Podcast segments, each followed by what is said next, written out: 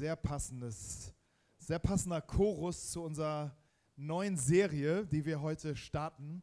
Die beste Botschaft, die Kraft des Evangeliums. Ähm, mit einigen Teilen. Ich weiß nicht, wie lange wir das machen werden, aber ähm, ich glaube, wir müssen in vielen Dingen back to the roots kommen.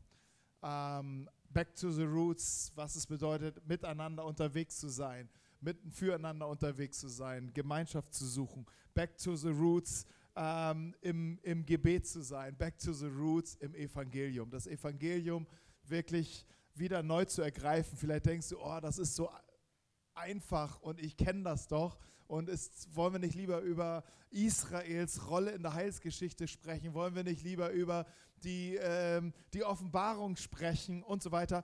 Alles macht am Ende keinen Sinn, wenn wir das Evangelium nicht richtig verstanden haben. Und ich glaube, wir brauchen ähm, immer wieder, immer wieder eine Auffrischung, ein Update und eine innere Korrektur, ob wir in dem Evangelium richtig verankert sind. Ich glaube, das Evangelium ist etwas, was bleibt was, was ähm, ewig ist, was stabil ist. Und in diesen Zeiten, wo es so viele Krisen gibt, ich habe mal aufgeschrieben, ähm, Olaf Scholz hat ja mal gesprochen von der Zeitenwende. Ich weiß nicht, ob ich erinnere, das war erst dieses Jahr, 27.02. Sprach er von, wir erleben eine Zeitenwende und das bedeutet, die Welt danach ist nicht mehr dieselbe wie die Welt davor. Ein Satz, der tausendmal zitiert worden ist inzwischen, weil es irgendwie auch so ist, dass so, so viel gerade erschüttert wird, ähm, dass man überhaupt nicht mehr weiß, wo vorne und wo hinten ist. Mal abgesehen vielleicht auch von unserem eigenen Leben, aber das, was schon im Außen passiert, ist, ist schon so, ja, ist schon so erschütterlich. Krieg in Europa, verbunden die damit verbundene Gas- und Energiekrise, Inflation und Wirtschaftskrise. Die eigentliche Klimakrise läuft ja eigentlich auch noch mit, mit der aktuellen Flutkatastrophe in äh, Pakistan, die ja ähm, die kaum, also ich habe die total spät mitbekommen in den Nachrichten. Die war auch überhaupt nicht Top-Nachricht, sondern die kam irgendwann dazwischen und dann denkst du, warte mal, was ist da los? Ein Drittel des Landes ist unter Wasser, 33 Millionen Menschen sind direkt betroffen also, hallo, also man kommt gar nicht mehr hinterher und eigentlich haben wir auch noch eine Pandemie, sind wir schon nach der Pandemie, man weiß es gar nicht. Äh, es interessiert einfach auch keinen mehr, ist vielleicht auch gut so. Ähm, und einige sagen, ey, ist, ist, ist die Krise eigentlich, ist Krise jetzt das neue Normal? Weil es war ja immer die Frage, ne, was wird das neue Normal sein? Ist Krise jetzt das neue Normal? Oder ist äh, das einzige Konstante die Veränderung und dass sich ständig etwas verändert? Ja, mag sein. Und ich glaube, wir sollten, müssen uns auch auf diese Dinge einstellen. Aber es ist auch gut zu wissen, dass es Dinge gibt, die bleiben. Ich meine, wir haben uns ja auch verändert. Ne? Wir haben, ihr sitzt jetzt auf der Bühne und ich stehe jetzt hier. Und äh, das ist auch gut. Und ähm, also wir verändern uns als auch Kirche ständig und, und sind auch, und das muss auch so sein. Aber all das funktioniert auch nur dann, wenn wir in einigen Dingen feststehen. Einige Dinge sind einfach unveränderlich. Und da gehört die beste Na äh, Botschaft, die gute Nachricht unbedingt dazu. Und sie ist nicht nur, sie will nicht nur einmal gehört werden, sondern sie will in unserem Herzen eindringen, hineingepflanzt sein und in, in uns Wurzeln schlagen und uns wachsen. Das Evangelium. Ähm, Tim Keller beschreibt das Evangelium so. Tim Keller ist ein Pastor in, in, in, in New York City. Also allein schon, dass er da Pastor ist, äh, macht ihn relevant hier zu zitieren. Nee, er hat auch einiges zu sagen. Ähm, und er, schreibt, er beschreibt es so, das Evangelium ist weder religiös noch unreligiös, sondern ein ganz anderer, ein dritter Weg, nämlich Beziehung zu Gott durch Gnade. Beziehung zu Gott durch Gnade. Das ist der Kern des Evangeliums. Gott bietet uns eine Beziehung zu ihm an. Und wenn die Beziehung zu ihm heil wird, wird auch die Beziehung zu uns heil und wird auch die Beziehung zu anderen heil. Hier ist Kraft in dem Evangelium. Beziehung zu Gott durch Gnade und daraus auch Beziehung zu anderen in Gnade, Beziehung zu dir in Gnade. Hey, da steckt so viel drin und ich möchte heute das ABC des Evangeliums mit euch teilen, ganz kurz. Und danach werden wir ein, ein Interview hören, nämlich eine, eine Story. Ich werde Marco interviewen und wir werden einfach in, anhand seiner Geschichte hören, dass, die, dass das Evangelium Kraft hat. Ist Marco noch hier überhaupt? Da ist er noch. Alles klar. Nicht abhauen. also, aber ich möchte vorher das ABC. Evangelium, erster Gedanke. Evangelium bedeutet nicht guter Rat, sondern gute Nachricht. Die, der Evangelium ist nicht die Anweisung, so könntest du dein Leben führen. Manchmal lesen wir ja das Bibel und, so, und so, lesen die Bibel als ein Regelbuch und suchen Anweisungen für unser Leben. Ja, und da stehen auch praktische Dinge drin, die wir umsetzen können. Aber wenn wir das Evangelium, die Beziehung zu Gott durch Gnaden nicht in uns haben, dann nützt uns das Regeln und gar nichts. Es wird gar nicht, es wird gar nicht funktionieren. Auf der anderen Seite, wenn wir in der Beziehung zu Gott durch Gnade stehen, werden wir anfangen, Dinge mehr und mehr aus unserem Herzen zu tun. Und es wird uns nicht schwerfallen, Dinge zu tun, die, ja, die Gott ehren, die Menschen helfen und die uns äh, heil lassen. Ähm, also es ist, kein, es ist eine gute Nachricht, es ist eine gute Botschaft. Es heißt auch übersetzt, das Evangelium ist ja kein deutsches Wort, es kommt aus dem Griechischen und es bedeutet gute Nachricht oder beste Botschaft. Es, es ist einfach etwas, was verkündigt werden will. Markus 1, Vers 1 ähm, Markus schreibt über, ähm, über Jesus und äh, die Botschaft von, ähm, der Kern der Botschaft ist Jesus Christus selbst. Gott wurde Mensch, um mit uns in Beziehung zu kommen. Und er beschreibt sein Evangelium, sein Bericht über Jesus so, Markus 1, Vers 1, so beginnt die gute Botschaft von Jesus Christus, dem, dem Sohn Gottes. So beginnt die gute Botschaft von Jesus Christus, dem Sohn Gottes. Und jetzt fährt er fort und du kannst die 16 Kapitel vielleicht die nächsten Tage mal lesen. Einfach den Bericht über Jesus, was Markus schreibt über Jesus, über sein Leben. Aber so beginnt etwas, nämlich eine gute Botschaft. Und die nächsten 16 Kapitel sind eine super Botschaft für dich und für mich. Da steckt Leben drin, da steckt Beziehung durch, äh, durch, zu Gott durch Gnade drin. Und wir können sie entdecken. Als Maria ähm, mit, mit Jesus schwanger wurde, ähm, kam vorher der Heilige Geist und sagte, hab keine, äh, der Engel äh, zu ihr und sagte, hab keine Angst, sagt sie, ich bringe dir eine gute Botschaft, die das ganze Volk in großer Freude versetzen werde. Das, was in deinem Bauch erwachsen wird, das ist ein Geschenk Gottes, nicht nur für dich. Jede Eltern freuen sich über, über ein Kind, aber es ist nicht nur für dich, es ist für die ganze Welt. Dieses Kind in dir ist für die ganze Welt eine frohe Botschaft, eine gute Nachricht, die beste Botschaft ever und sie heißt Jesus Christus, Immanuel. Und in diesem Wort steht, Gott ist dir nahe. Und das Evangelium ist die gute Nachricht. Ja, von was? Von was ist denn das Evangelium die gute Nachricht? Nämlich davon, von unserer Rettung und von unserer Erlösung. Gott ähm, lässt uns nicht allein in unserem Dilemma, sondern er kommt uns entgegen, um uns seine rettende Hand zu reichen und uns herauszuziehen, wo immer wir auch stehen, wo immer wir auch drinne stecken, wo auch immer wir in welche Sackgassen wir des Lebens auch gelaufen sind. Jesus äh, kommt und reicht dir die Hand. Er ist genau an diesen Ort gekommen, wo du schon, schon vielleicht hängst und du denkst, ich weiß gar nicht mehr, wo vorne und hinten ist. Jesus ist an diesen Ort gekommen und er war schon an diesem Ort, um dich herauszuholen. Er kennt den Weg raus. Und das ist die gute Nachricht, die verkündigt worden muss. Einige Leute denken, ey, ich, ich bin, ich, du kannst dir nicht vorstellen, wo, du, wo ich drinne stecke. Und ich würde dann vielleicht auch sagen, äh, ja, ich kann ich mir auch nicht vorstellen, ich kann es mir nicht vorstellen, wo du drinne steckst. Aber ich kenne jemanden, der war schon da. Der war schon an diesem Ort. Der war schon an diesem Punkt. Er war sogar noch tiefer als dieser Ort. Und zwar, um dich herauszuholen, um dich herauszuführen. Und ähm, im Alten Testament also ähm, den ersten Teil der Bibel. Dort, dort wird 23 Mal davon gesprochen, über die gute Botschaft. Aber noch etwas, was in der Zukunft kommen, liegt. Da kommt etwas, da wird es eine gute Botschaft geben, da liegt etwas, Gott hat etwas vorbereitet und sie warteten darauf, dass diese gute Botschaft in Existenz kommt. Im Neuen Testament lesen wir über 133 Mal über diese gute Nachricht hier. Und wir sehen schon, in diesem viel kürzeren Buch steht 133 viel mehr von dieser guten Nachricht, weil diese gute Nachricht in die Welt gekommen ist und weil diese gute Nachricht greifbar geworden ist für dich und für mich. und sie wird hier schon verbreitet. Sie hat hier einen Anfang genommen und wird verbreitet und wir dürfen sie weiter und weiter verbreiten.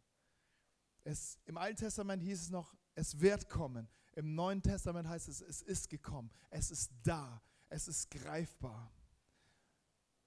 Und ähm,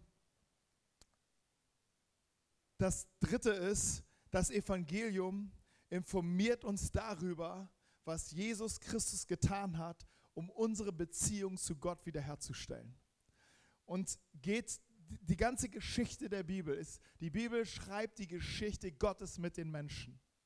Und in der ganzen Geschichte wird eins deutlich, der Mensch wird es nicht schaffen, aus seiner Kraft in die Beziehung zu Gott zurückzukommen.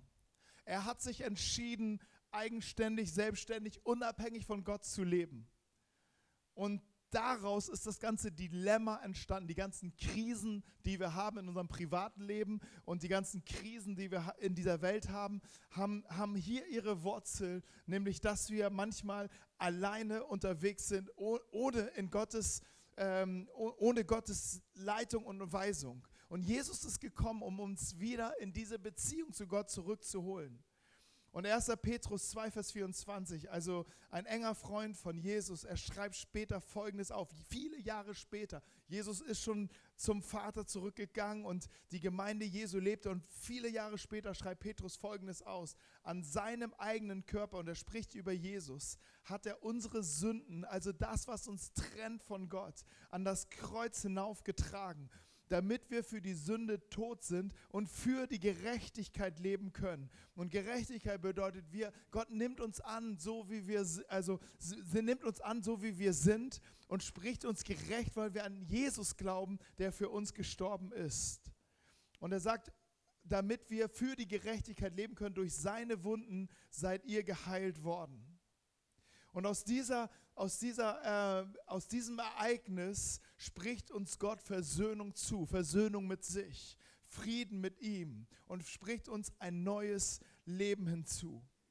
Hey, das ist eine, eine, ein, ich sag mal, das sind, ist das ABC von, von, dem, von dem Evangelium, was in uns immer wieder leben will. Vielleicht denkst du, oh, das ist irgendwie einfach, aber manchmal ist es müssen wir an diesem Punkt, und so einfach ist dieser Punkt auch gar nicht, wenn du, wenn du tief nochmal einsteigst. Er ist einfach und dennoch ist er, ist er universal komplex, weil Jesus, der Sohn Gottes, all das für uns getan hat. Es ist unbegreiflich und es ist Gnade und es ist sein Geschenk an uns. Und wir können es nur damit beschreiben, weil er dich und weil er mich so sehr liebt. Es ist Liebe, ist sein Motiv und Liebe kann man ist irgendwie komplex. Ich glaube, das wissen einige von uns. Aber ähm, Gott liebt dich. Gott liebt uns und er ruft dir zu, lass dich mit mir versöhnen. Und ähm, das Evangelium hat eine Kraft. Paulus schreibt voll begeistert von dem Evangelium. Ich weiß, wie unsinnig die Botschaft vom Kreuz in den Ohren deren klingt, derer klingt, die verloren gehen. Wir aber, die wir gerettet sind, erkennen in dieser Botschaft die Kraft Gottes. Hey, manchmal ist es vielleicht unsinnig für den einen oder anderen oder du denkst, ich weiß nicht, ich raff das nicht, ich verstehe das noch nicht. Aber Menschen, die, wo es Klick gemacht hat und dieses Klick machen ist ein Geschenk Gottes, ähm, ist es eine Kraft in ihrem Leben. Und über diese Kraft möchte ich gerne mit Marco sprechen. Marco, vielleicht kommst du am besten hier zu mir und wir teilen uns das Mikro. Und ich möchte mit Marco über diese Kraft des Evangeliums sprechen, über sein Leben. Moin. Okay, Marco. Ähm, du hast ja äh, diese, diese Botschaft, dieses Evangelium irgendwann mal gehört. Sonst wärst du irgendwie nicht hier.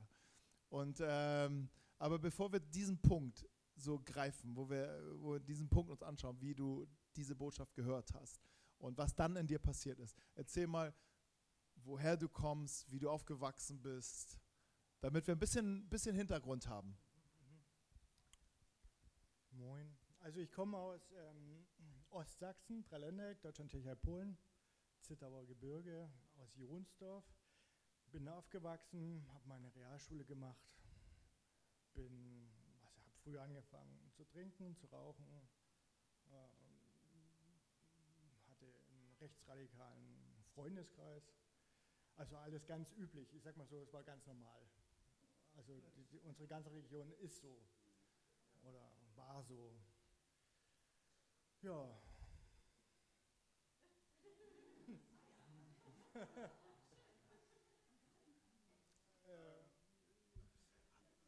Okay, ich frage gleich da nochmal, aber äh, nochmal ein bisschen mehr rein. Aber äh, vielleicht vorweg, hatte der christliche Glaube in deinem Leben eine Rolle oder in deiner Familie?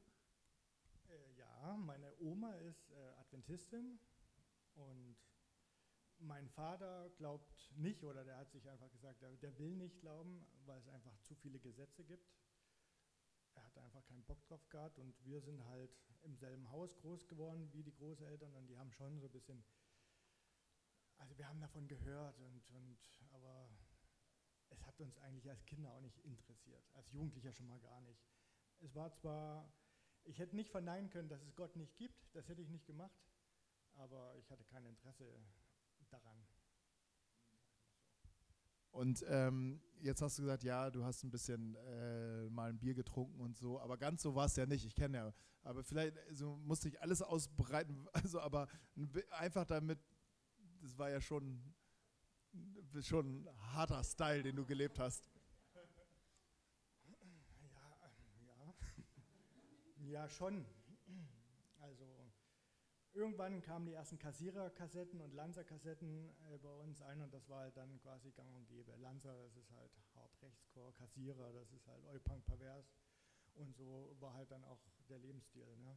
Also ich war mit 14 jedes Wochenende besoffen, und eigentlich ab 16 gab es nicht einen Tag, wo ich letztendlich nüchtern war. Am Anfang war es Alkohol, dann kam irgendwann das Kiffen dazu, irgendwann dann Crystal Meth, dann irgendwann Koks, Ecstasy, halt die äh, ganze Palette. Und ich war schon ziemlich abgefuckt. Also ich hatte auch, ähm,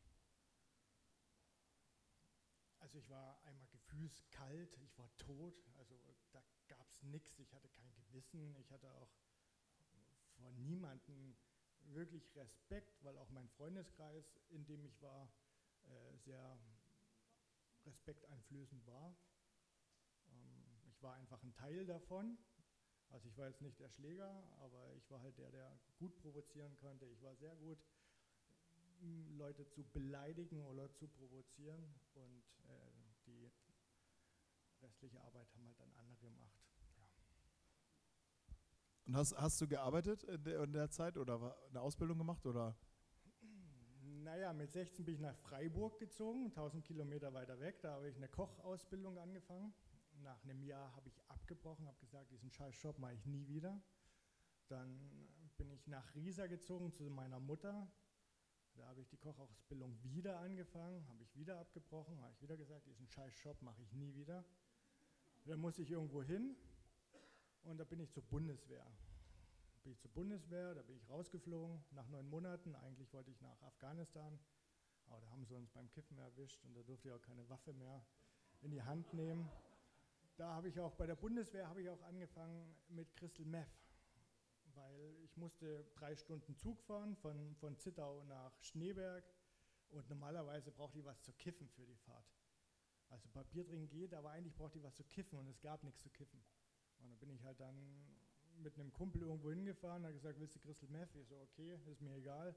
Und dann haben sie mir halt dann, hatte mir was besorgt, hat mir kurz gesagt, wie man es macht. Und dann habe ich halt dann bei der Deutschen Bahn auf dem Klo mir da die erste Bahn reingezogen. Und dann hat er gesagt, wie viel? Und ich gesagt, naja, Mecko, bei dir, mach mal so. Und dann habe ich mir so eine Bahn reingezogen und das war, das war, boah, da war ich dann sofort abhängig. Also es war wie so ein Klick, der dir sagt, jetzt denke ich zum ersten Mal normal in meinem Leben. Und das war, ja, das brauchte ich dann schon immer wieder. Und das war eigentlich auch so, was mich richtig stumpf gemacht hat. Und ähm, dann äh, irgendwann drehte sich das. Also irgendwann kam diese Message in dein Leben oder, oder wie, also es waren ja auch ein bisschen schleifenmäßig, ne? aber vielleicht kannst du mal da den Punkt erzählen, wo, oder die Punkte, die, ähm, ja, die, wo, wo Gott dann einfach in dein Leben kam und ja. Naja, also so schleifenartig war das nicht. Das war eher einmal direkt äh, vor die Birne. Ähm, ich bin dann bei der Bundeswehr rausgeflogen und ich musste irgendwo hin und da bin ich wieder zu meiner Oma nach Jonsdorf gezogen, da Zittauer Gebirge, Ostsachsen. Und da bin ich zum Arbeitsamt und musste so eine, ich war letztendlich Praktikant bei Penny. Ne? Man machte solche Maßnahmen und ich war dann halt Praktikant bei Penny und habe dann bei Penny gearbeitet und bin dann nach der Arbeit, bin ich dann ins Ghetto gefahren, habe einen gekifft, wie ich es immer gemacht habe, also alles war ganz normal äh, und bin dann mit dem Bus von dem Ort, Nachbarort, zu mir nach Hause gefahren. Und dann fing es an. Dann waren auf einmal Stimmen in meinem Kopf, gut und böse. Die eine Stimme hat gesagt, mach das, die andere Stimme hat gesagt, mach das nicht. Die eine Stimme hat gesagt, geh zum Arzt, lass dich untersuchen. Die andere Stimme hat gesagt, nee, brauchst du nicht, brauchst du nicht. Die eine Stimme hat gesagt, geh zum Arzt, mach einen AIDS-Test. Die andere Stimme hat gesagt, nee, brauchst du nicht, brauchst du nicht. Die eine Stimme wollte dich frei machen, die andere Stimme wollte dich quasi, alles gut. Und dann bin ich dann mit dem Bus nach Hause gefahren, bin ausgestiegen, bin dann ins Zimmer gegangen, in mein Zimmer und dann hat Gott mit mir geredet.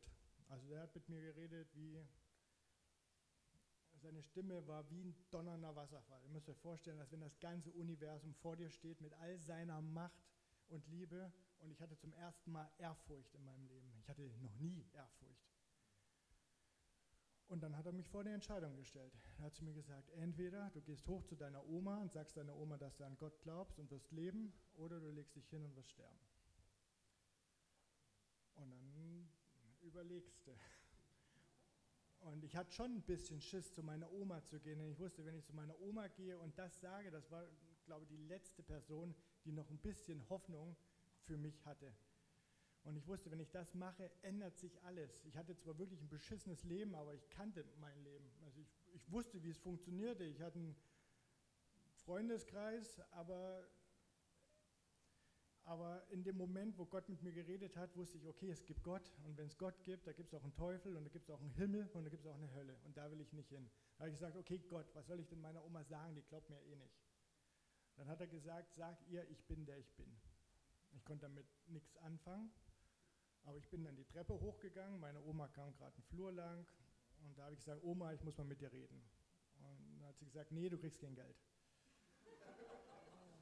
Dann habe ich gesagt, nee, ich will kein Geld, ich soll dir von Gott aus sagen, dass ich an Gott glaube. Und da hat sie mich nur angeguckt. Da habe ich gesagt, ich soll dir sagen, ich bin der ich bin. Und da wusste meine Oma, dass es wirklich Gott ist. Und dann sind wir reingegangen, dann haben wir zusammen Gebet gemacht, so Übergabegebet, führe mich auf deinem Weg. Hat sie mir noch ein Johannesevangelium in die Hand gedrückt und dann bin ich halt runtergegangen, habe mich hingelegt und geschlafen und ich bin am nächsten Tag aufgestanden und es war, als wenn ich mein Leben lang in dem Fahrstuhl gewesen wäre und zum ersten Mal die Tür aufmache. Ich war drei Tage lang erfüllt mit dem Heiligen Geist. Also das wusste ich damals nicht, aber ich war so geschockt. Ich habe die Natur angesehen, ich habe die Blätter angesehen, es war einfach nur, wow, wow, es gibt Gott, es gibt Gott. Ich war einfach ein neuer Mensch. Und was ich seitdem hatte, es war ein Gewissen. Ich hatte wieder ein Gewissen, eine Stimme, die mir sagt, mach das nicht, habe es trotzdem gemacht, aber danach hatte ich trotzdem dann ein schlechtes Gewissen. Aber das war da.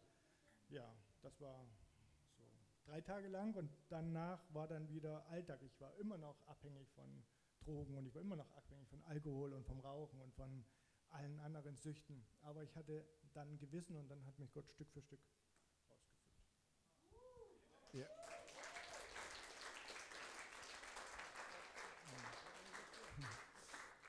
Aber ähm, wie waren die nächsten Schritte? Also du sagst, na, du warst, hängst ja noch ein bisschen in der Szene und in den Abhängigkeiten, aber wie waren dann die Steps?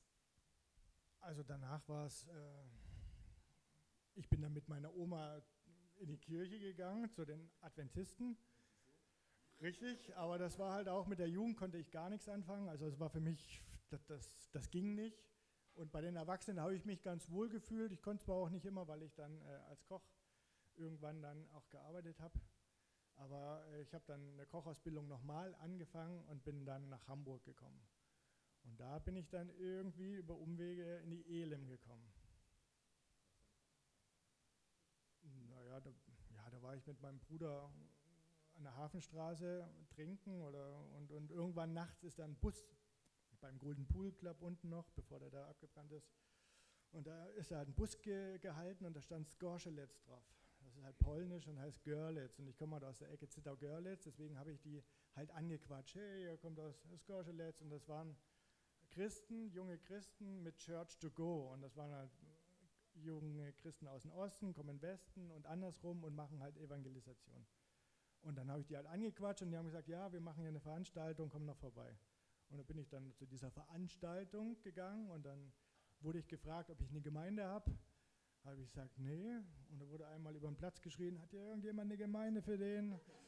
Und dann kam einer von der Elim, hat mir ein Kärtchen in die Hand äh, gedrückt und dann bin ich dann in der Elim gelandet. Ich habe es vorher probiert. Also ich dachte, okay, Gott, ich bin jetzt in Hamburg, ich will zur Kirche gehen und dachte, okay, Kirche ist halt so, wie man es halt kennt, so ein Haus, eine Kirche halt. Ne? Und da bin ich halt dahin und da war da halt eine Pröbstin mit so einem weißen Ding um, um, um, um Hals und da waren da fünf, sechs Weißköpfe und da dachte ich, Gott, ja, ich, war, also ich wusste, dass es Gott gibt, aber ich dachte, das kann ich nicht. Und ich war dann echt dankbar, wo ich in die Elim gekommen bin, weil das war was ganz Neues und ja. Und dann bin ich halt dann ja, Schritt für Schritt einen Alpha-Kurs besucht. Ich wusste, dass es Gott gibt, aber ich wusste halt nicht, was ich damit anfange. Und da hat mir der Alpha-Kurs zum Beispiel richtig gut geholfen.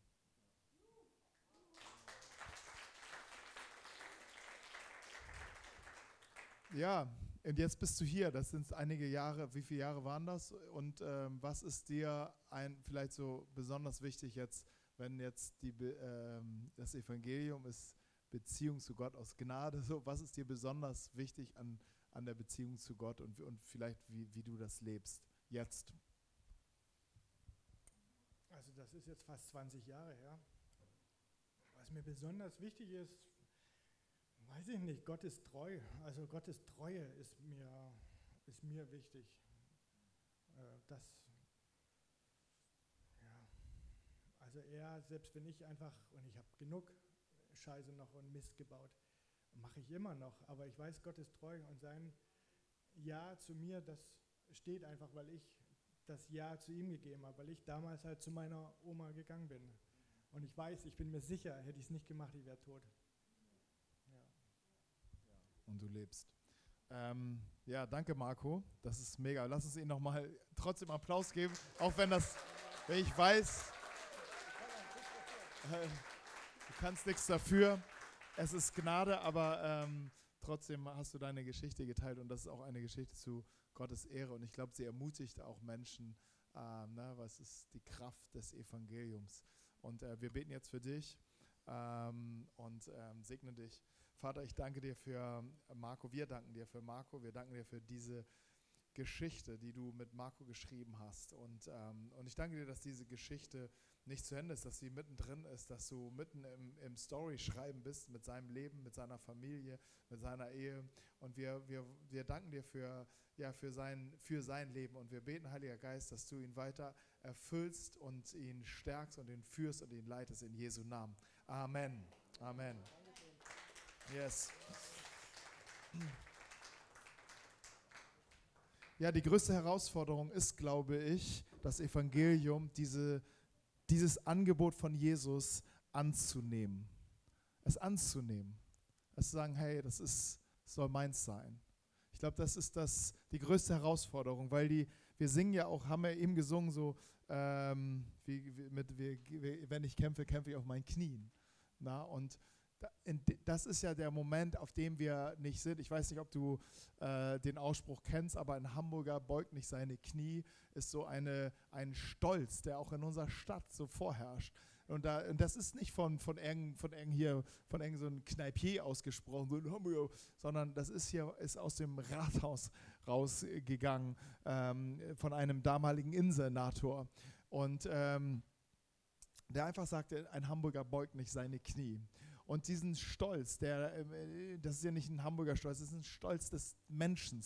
Das heißt, hey, ich, ich na, okay, Gott, äh, toll, dass du mir dieses Angebot machst, aber das ist vielleicht für irgendwelche schwachen, schwachen, verlorenen Leute so, ich, ich, ich schaffe das schon selber.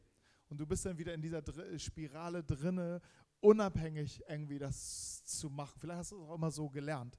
Aber Jesus bietet dir Beziehung aus Gnade an.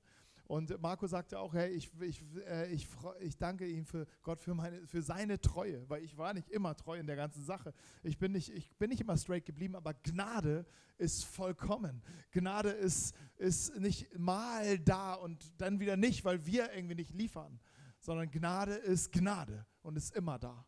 Und, ähm, und dieses anzunehmen und zu sagen und, und sein Leben zu beugen vor dem König der Könige vor den Herrn der Herren, vor dem, der diese Welt geschaffen hat, der schon immer war, der jetzt ist und immer sein wird. Sich, sich vor ihm zu, zu, zu beugen und zu sagen, Jesus, ich brauche dich. Das Leben ist so groß, so komplex, wir haben so viele Krisen, ich bin jetzt schon überfordert. Ich brauche dich, der du den Überblick nicht verlierst. Und aus diesem Zuspruch Gottes zu leben, der sagt, ich, ich bin das Ja und das Amen. Ich bin dein Herr. Ich habe dich gerettet. Ich habe mein Leben für dich gegeben, der dir es zuspricht und sagt, du brauchst nichts hinzuzutun, du kannst nichts hinzutun. Jedes Hinzutun wäre sogar eine große Sünde.